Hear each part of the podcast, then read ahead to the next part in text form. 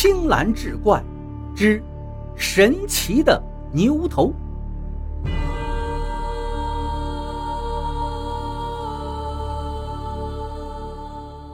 话说从前有个叫王乙的屠户，靠着杀牛发家致富，但此人呢非常的贼猾。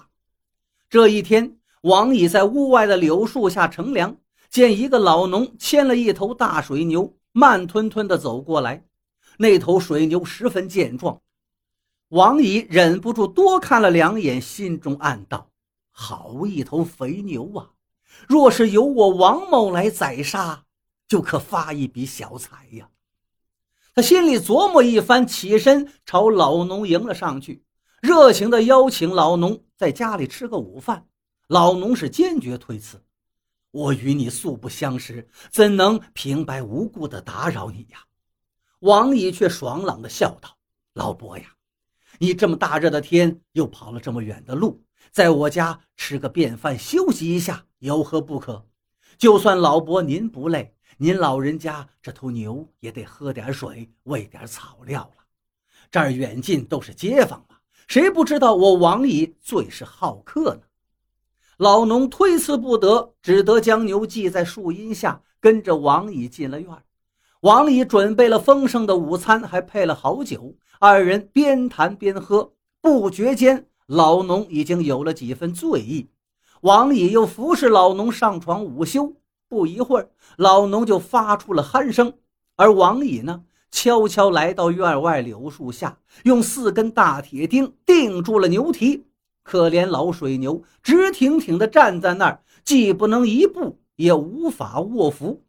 王乙等了好大一会儿，才进屋摇醒老农，道：“老伯，时辰不早了，您可以赶路了，不然等到家天就黑了。”老农连忙爬起来，再三向王乙作揖感谢，然后要去牵牛。哪知那头牛是嘶鸣流泪，一步都不动。老农来了火，举起鞭子就抽，水牛是呜呜哀鸣，似乎忍受着剧痛。老农更是焦躁万分，却也束手无策，好不狼狈呀！王乙上前假意查看一番，大惊小怪道：“哎呀，不好！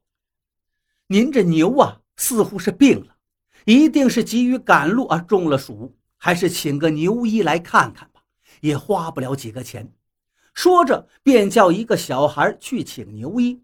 不大会儿的功夫，熟络的牛医就来了。王乙对着他直挤眼睛，牛一早已明白他的用意，装模作样诊视一番后，就说道：“这牛得了急症，怕是活不了了。”农夫一听，放声大哭：“我这么好的一头牛，我是万不得已才将它牵到城中，打算卖些钱还债呀！如今完了，全完了呀！”王乙一边说着安慰的话。一边却悄悄拉了拉牛一的衣袖，牛一会意，就问王乙：“如果把这头牛卖给你，怎么样？”王乙笑道：“我买这头快死的牛又有何用啊？”牛一道：“哎呀，你是做这一行当的，怎能说这外行话？你赶快把这牛杀了，肉还能卖，即使这牛皮牛角也能值点钱，怎能说没用呢？”王乙装出一副悲天悯人的模样，道：“哎，那好吧，也是我与这位老伯有缘，那就依了您的劝告，那就烦请您给定个价吧。”那牛医便与老农商议，最后因为价格定得很低，王乙是当场兑了现，老农无可奈何，捧着一点钱痛哭而去。当天晚上，王乙磨刀霍霍剁下牛头。用绳子挂在树枝上，接着他吩咐两个儿子速速地处理牛身，自己则悄悄给那牛医送去了不少酬劳。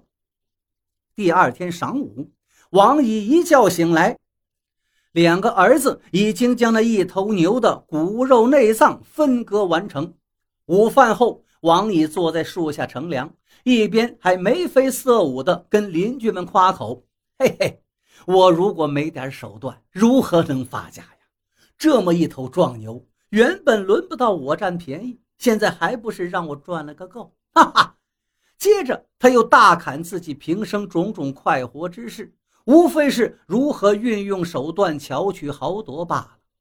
再说那位老农回家后卖房卖地，又凑上卖牛的银钱，这才还清了债务。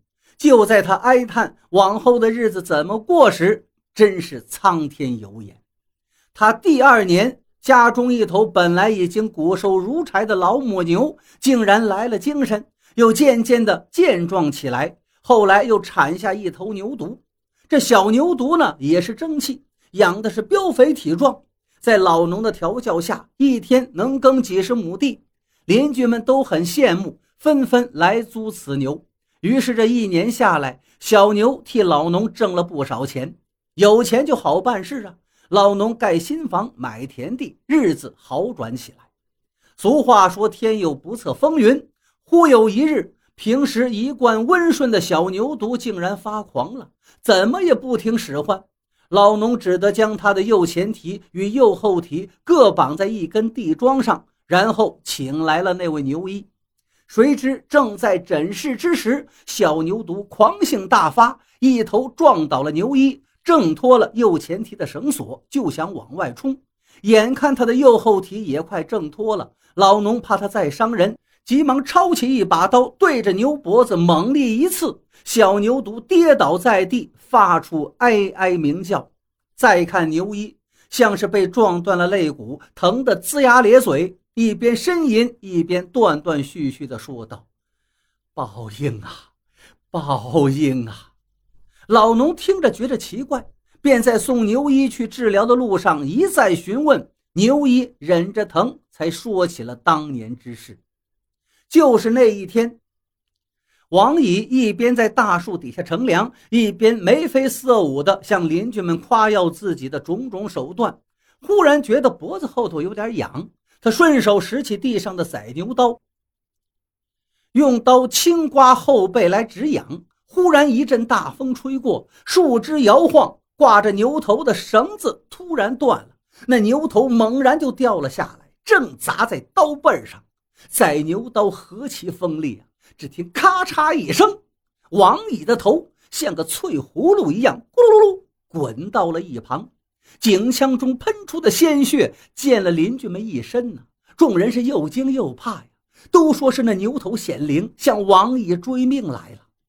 听了牛一的话，老农也傻了，只是眼里直淌泪。牛一苦着脸又说道：“今天到了你家，我见那小牛犊的肚皮上有几条青筋凸起，隐隐约约像是个甲乙的乙字啊！我更是头皮发麻，手脚发软，才被他当场撞倒。不然的话，我做了一辈子牛医，怎会栽在一头小牛犊手里？”哎，这也是我当年助纣为虐的报应啊！